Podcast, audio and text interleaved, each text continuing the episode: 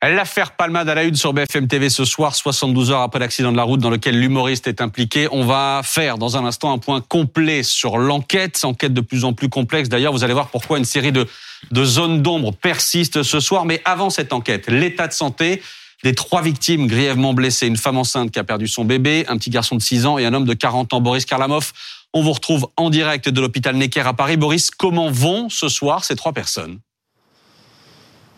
Eh bien, Maxime, trois jours après le drame, les nouvelles ne sont pas très rassurantes concernant les trois personnes qui se trouvaient dans le véhicule, euh, véhicule qui a donc été percuté frontalement euh, par Pierre Palmade. C'était euh, vendredi soir en Seine-et-Marne.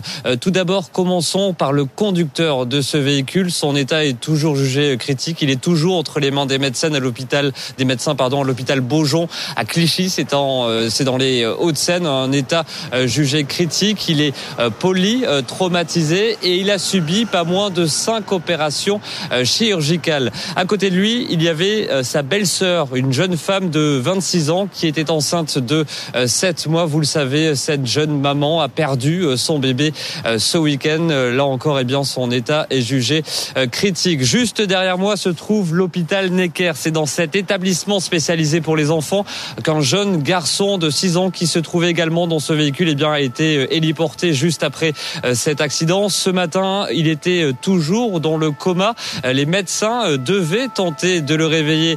Aujourd'hui, un état jugé critique ce soir. Selon un proche de la famille, eh bien, ce jeune garçon, il a subi un traumatisme crânien assez important puisque sa tête a frappé les vitres du véhicule lors de cet accident. On n'a pas plus d'informations concernant donc l'état de santé de ce jeune garçon de 6 ans. Ce que je peux vous dire, c'est qu'il est toujours entre la vie et la mort à l'hôpital Necker dans le 7e arrondissement de Paris. Boris Karlamov avec euh, Philippe Vignon en direct de l'hôpital Necker. Merci euh, à tous les deux. Je précise que Pierre Palmade lui est blessé plus légèrement, mais conscient, il parle. Il pourrait être entendu par les enquêteurs dans les heures et les jours qui viennent. On va y revenir avec Guillaume, avec Mélanie Vecchio, que je salue. Bonsoir Mélanie. Euh, L'enquête, donc, on y vient. Plusieurs zones d'ombre, je le disais ce soir. D'abord, ces deux personnes que des témoins ont vu fuir la scène de l'accident, toujours introuvables, et qui accompagnaient visiblement Pierre Palmade.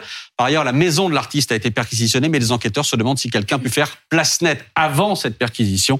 On voit ça avec Marine Scherrer. Samedi, au lendemain de l'accident, la femme de ménage de Pierre Palmade se rend au domicile de ce dernier. Elle trouve les lieux en grand désordre et décide de procéder à un nettoyage sommaire. Sur place, elle laisse les sacs poubelles avec les déchets ramassés et ne change pas les draps. Mais cette scène qu'elle décrit ne correspond pas à ce que trouvent les enquêteurs 24 heures plus tard.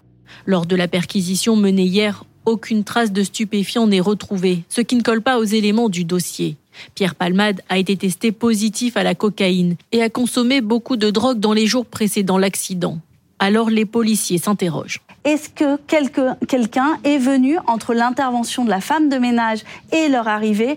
Quelqu'un est-il venu dans cette maison pour faire disparaître d'éventuels éléments? Ça fait partie des hypothèses qu'ils explorent. Pourrait-il s'agir des deux jeunes hommes présents dans la voiture de Pierre Palmade au moment de l'accident et qui ont pris la fuite? Deux individus qui pourraient correspondre à leur signalement ont été aperçus à l'entrée de la commune où habite l'humoriste. Ils sont venus, ils se sont approchés du garage de la station-service et euh, il y en a un que j'ai bien vu qui s'est approché, qui a hésité un petit peu, qui a reculé. Il a regardé partout autour de lui. Il avait l'air un peu perdu. Il était au téléphone, un peu euh, les yeux un peu paniqués. Et puis il a rejoint son camarade et ils sont partis en direction du, du village. Les jeunes hommes en fuite sont activement recherchés. Un élément pourrait aider les enquêteurs à les identifier. Les images d'une caméra installée dans le véhicule d'un couple arrivé sur les lieux peu de temps après l'accident. Mélanie Vecchio, c'est deux personnes en fuite. Qu'est-ce qu'on sait d'elles? On sait que ce sont deux hommes, qu'ils se sont, ils n'ont pas attendu l'arrivée des secours, en tout cas l'arrivée des, forces de l'ordre mhm. pour prendre la fuite. Euh, ils ont été vus par plusieurs témoins. On a entendu ce garagiste, mais il y a également des témoins, des gens qui ont assisté à l'accident, qui les mhm. ont vus, qui peuvent les décrire, qui ont pu les décrire aux forces de l'ordre. Euh, il y a cette fameuse caméra aussi, euh, qui est une caméra embarquée dans une euh, voiture d'un couple, mmh. où il est, on peut les voir. Enfin, c'est ce que dit le couple, c'est qu'ils sont visibles sur ces caméras. Ces caméras, enfin, cette vidéo est en train d'être exploitée par les policiers. Et puis, on sait également, là, pour, pour essayer de comprendre un petit peu le contexte, c'est que Pierre Palmade, il se trouvait chez lui avec quatre hommes la veille de cet accident. Parmi eux, il y avait deux prostituées. Alors, on ne sait pas si les deux hommes euh, qui ont pris la fuite, ce sont hmm. ces deux prostituées, ce sont deux autres personnes. En tout cas, ils sont activement recherchés. Et, et Camille la porte-parole du ministère de l'Intérieur, à plusieurs reprises aujourd'hui, euh, leur a demandé de se rendre, de se rendre dans un commissariat ou de se rendre dans une gendarmerie. Alors, on va l'entendre, la porte-parole, parce que à l'entendre ce soir, on a l'impression que l'étau est en train de se resserrer moment, euh, je sais que les enquêteurs travaillent d'arrache-pied, qu'ils ont des éléments de preuve. Et, nous, tout ce qu'on peut collecter en éléments de preuve, ça veut dire que la, procédure sera fournie et qu'elle va avancer plus vite. C'est pour ça qu'on a demandé effectivement à ce que les fuyards se rendent euh, spontanément, si c'est possible, dans un commissariat ou une brigade de gendarmerie. Les, fuyards sont-ils identifiés? Euh, on, a beaucoup d'éléments qui nous permettent de, de pouvoir remonter sur ces deux personnes-là. Et donc, effectivement, dans les dans les heures, dans les jours à venir, il y aura, il y aura une issue à tout cela, mais c'est beaucoup plus simple quand les gens spontanément se présentent. Dans le cadre de la procédure, on a besoin de tous les éléments de preuve et ces deux personnes sont des témoins clés, importants pour l'enquête et, plus vite on pourra euh, les entendre en audition, plus vite l'enquête va pouvoir euh, euh, passer un cap et avancer je le disais, les taux se resserrent. Ça semble assez net à entendre la porte-parole du ministère de l'Intérieur. Comment vous voulez échapper euh, aux enquêteurs? Il faut se remettre dans le contexte. Voiture accidentée, deux mm. personnes qui vont s'extraire. Euh, elles partaient pas en voyage, elles partaient au supermarché. Elles ont aucun effet personnel. À la limite, leur téléphone portable, et ça mm. doit pas être beaucoup plus. Euh, vous êtes piéton, vous n'avez plus de véhicule. Vous faites comment? Vous faites de l'autostop, vous appelez des proches pour qu'ils viennent vous chercher. Enfin, vous êtes vu. En plus, ces gens, manifestement, séjournaient chez Pierre Palmal depuis déjà mm. quelques temps. Ils ont été vus dans le village.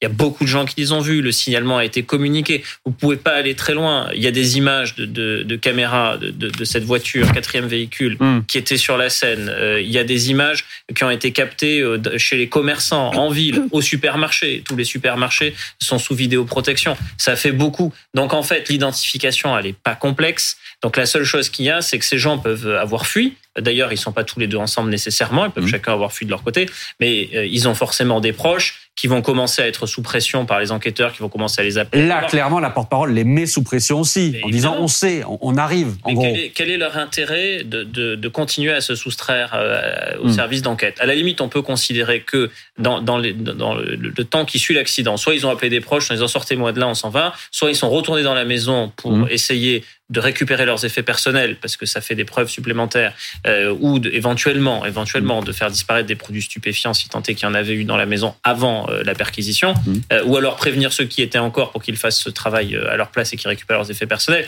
C'est à peu près les seules hypothèses. Mais donc en réalité vous ne pouvez pas vous dissimuler pendant très longtemps. Donc autant aller se rendre. Mais alors Mélanie c'est l'autre zone d'ombre ce soir la maison. Euh, on, on, comprend que la femme de ménage est intervenue le samedi, si j'ai bien compris, le samedi matin, euh, qu'elle découvre une maison un peu sans dessus dessous. Euh, mais qu'après il y a des choses qui ne collent pas entre ce qu'elle raconte et ce que les enquêteurs vont découvrir dans leur perquisition. Bah oui, parce qu'elle va donc se rendre le lendemain de l'accident euh, dans la demeure de Pierre Palmade, là où même, la même où ont séjourné ces, ces quatre hommes également. Elle va découvrir, vous le disiez, une maison qui est en désordre. Elle va remettre un petit peu d'ordre, mais de façon assez sommaire. Elle va regrouper euh, mmh. des effets dans des sacs en papier, un sac en plastique. On nous parle notamment de, de coton qui se trouvait sur la table, et elle voit également le téléphone portable de Pierre Palmade qui se trouve dans la maison.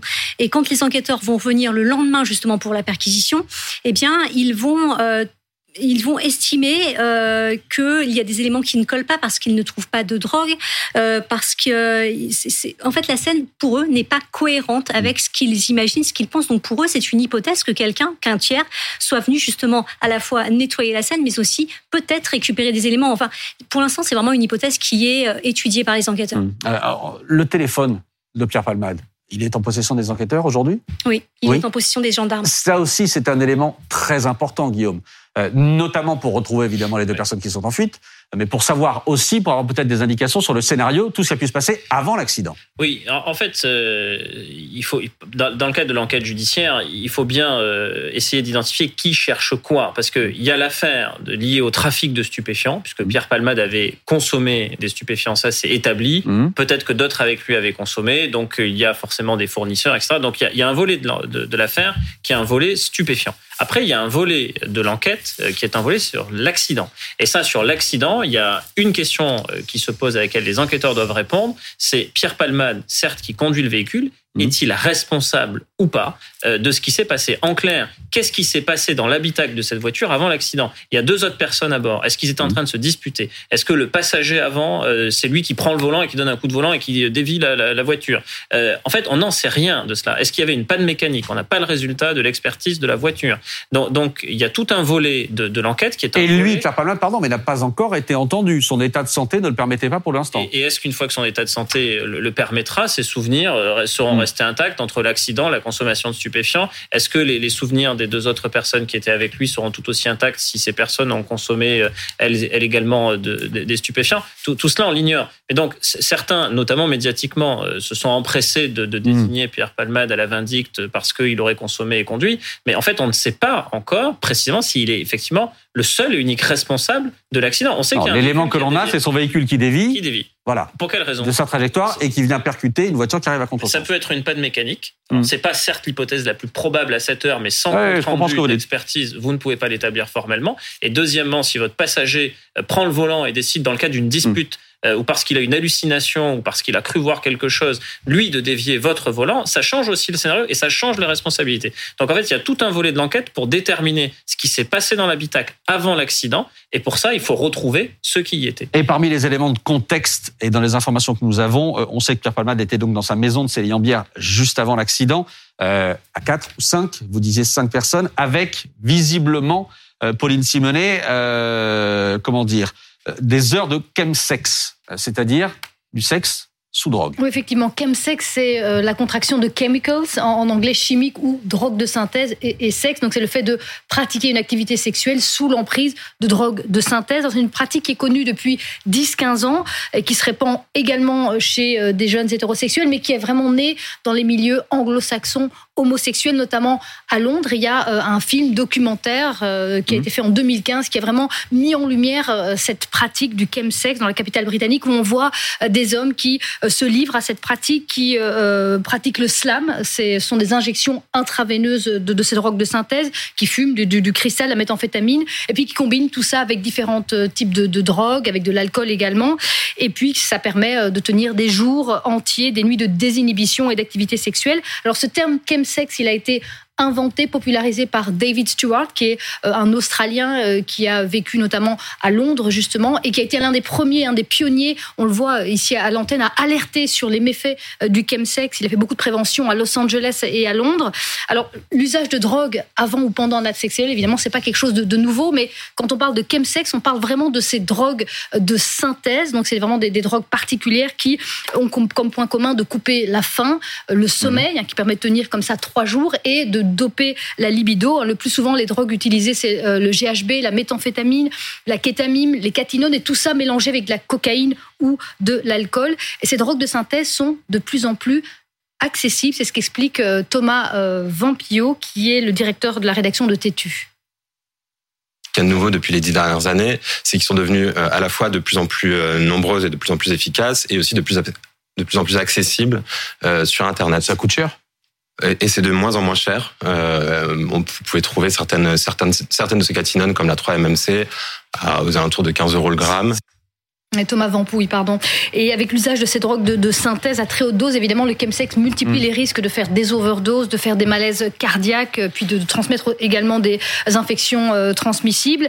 Et euh, c'est un gros problème dans la communauté homosexuelle à tel point que le New York Times, en 2020, a fait une tribune pour dire attention et a établi une comparaison avec l'épidémie de sida dans les années 80. Aujourd'hui, la communauté gay est confrontée à une autre crise dont nous ne parlons pas et que les élus ignorent une fois de plus. Mmh.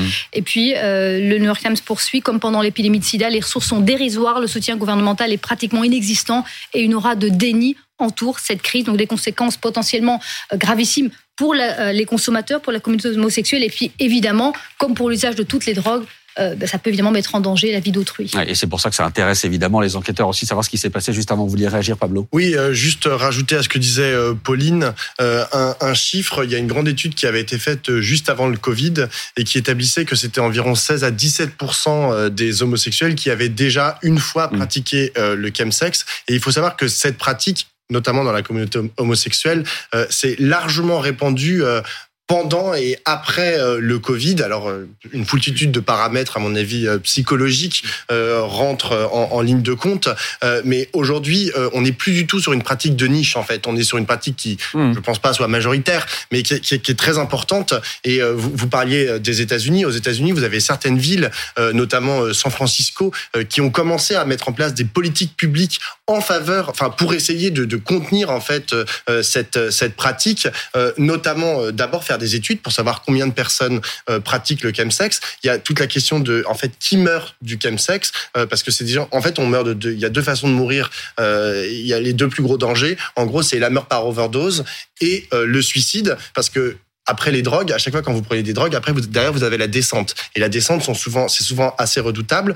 Euh, et euh, la deuxième chose, c'est euh, mettre en place des campagnes de prévention. Et ça, c'est tout ce que aujourd'hui ne fait pas. Je suis désolé de le dire, et Jean-Luc Romero euh, l'expliquait hier sur ce plateau. Euh, c'est ce que ne fait pas aujourd'hui, c'est ce que ne font pas les pouvoirs publics français, et, et c'est bien, c'est bien dommageable. Et, et, là, je le disais, Guillaume, ça intéresse directement les enquêteurs parce qu'il faut savoir ce qu'avait consommé éventuellement euh, Pierre Palmade juste avant, euh, juste avant l'accident, combien de temps avant, etc. Les quantités, tout ça intéresse les enquêteurs. Oui, parce que euh, comment, comment on ouvre l'enquête du chef, notamment hein, d'homicide involontaire, après il faut aller regarder s'il y a des circonstances aggravantes ou pas. Et dans les circonstances aggravantes, il y a la conduite sans mhm. permis, il y a le fait d'avoir une vitesse excessive, il y a le fait de conduire sous l'empire de substances, alcool, produits stupéfiants, etc. Et, et donc tout ça sera pris en compte par les magistrats le, jour où euh, Pierre Palmade, s'il est poursuivi, euh, aura à répondre devant une juridiction de, de ses actes. Donc c'est pour ça qu'il y, y, a toute cette enquête sur le contexte. Et, et en fait, parce qu'on trouve des infractions en, en cascade, vous partez d'une enquête où il y a un accident de la route, mmh. et puis ensuite vous vous rendez compte que le conducteur a commis au moins une infraction qui est la consommation de stupéfiants, au moins une, mais ça peut être davantage. Une fois que vous aurez analysé les traces de freinage et expertisé tous les véhicules, s'il y a une conduite avec une vitesse excessive, bah, vous avez une deuxième sur mmh. aggravante, ainsi de suite. Et puis après, il y a tout le volet stupéfiant, parce que ça ouvre une affaire dans l'affaire, et donc les enquêteurs doivent aussi investiguer cette piste-là, parce que euh, qui dit consommation de stupéfiants dit des gens qui vous les ont fournis, d'autres personnes qui ont consommé avec vous, etc. Et, et qu'il y avait des antécédents, euh, dans le cas de, de Pierre Palmade, euh, de détention et d'usage de, de stupéfiants. Pauline. Oui, d'autant plus que vous parlez des des infractions en cascade, c'est que dans, dans, ces soirées de chemsex, il y a aussi un autre élément, c'est le consentement. Euh, parce qu'effectivement, j'ai parlé du GHB. Mmh. Euh, pour certains, peut-être reconnaîtront cette drogue, c'est ce qu'on appelle la, la drogue du, du, violeur. Et donc, il y a eu aussi plusieurs affaires où euh, de jeunes hommes ou de jeunes femmes, d'ailleurs, puisque c'est pas uniquement réservé euh, au milieu homosexuel, eh bien, se sont plaints ensuite d'avoir été violés, de ne plus s'être souvenus de ce qui s'est passé pendant ces soirées-là et d'avoir eu des rapports sexuels ben, sans consentement. Christophe, on vous a pas encore entendu ah, si cette tragédie doit avoir un effet euh, positif, c'est celui d'alerter, d'alerter les pouvoirs publics hein, sur le fait de prendre en main ce danger euh, des chemsex et de toutes les conséquences que ça peut euh, entraîner, d'alerter aussi la jeunesse qui peut parfois être fascinée par des artistes, être fascinée aussi par ces stratégies de de marginalisation, d'extrémisation des comportements, euh, de défonce, euh, dont on attend non seulement des plaisirs sexuels extrapolés, mais aussi peut-être une forme d'inspiration artistique, de talent décuplé, euh, comme souvent avec les, avec les drogues. Et de ce côté-là, il faut en finir peut-être avec le mythe de l'artiste, certes maudit, prisonnier de ses addictions, mais génial parce que dans l'addiction. Hmm. Et ça, on a toujours tendance un peu à le cultiver.